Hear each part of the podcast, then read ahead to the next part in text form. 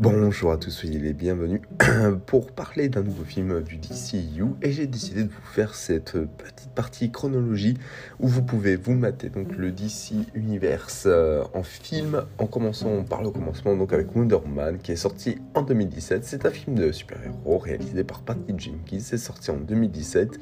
C'est centré forcément vu le titre sur le personnage de Wonder Woman joué par Gal Gadot, et qui va nous raconter euh, comment elle est devenue une super héroïne et comment elle a vécu euh, la Première Guerre mondiale. Alors avant toute chose, je voulais vraiment commencer par ce film euh, pour le mettre en place tout ce qui est DCU parce qu'on on aborde donc tout ce qui est antiquité, forcément c'est Wonder Woman, mais on aborde la Première Guerre mondiale, donc une des premières super-héroïnes qui apparaît dans le monde, à une période justement où le monde est en train de sombrer peu à peu dans le chaos. Et on, va y suivre aussi euh, Diana Prince, forcément, qui est en train de qui découvre le monde comme d'un point de vue d'un enfant.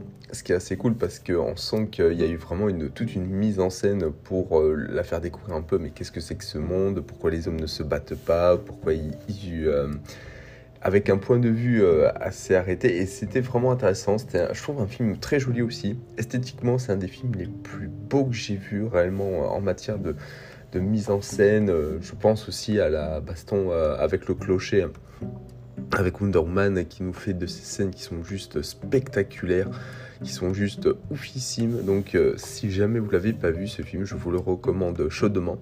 On a pareil euh, on y voit aussi donc Steve euh, Trevor qui est incarné par Chris Pines, euh, qui est un peu l'amoureux de Wonder Woman, qui a vraiment aussi plein de choses à nous raconter, à nous montrer comment lui il a vécu, comment il voit les choses.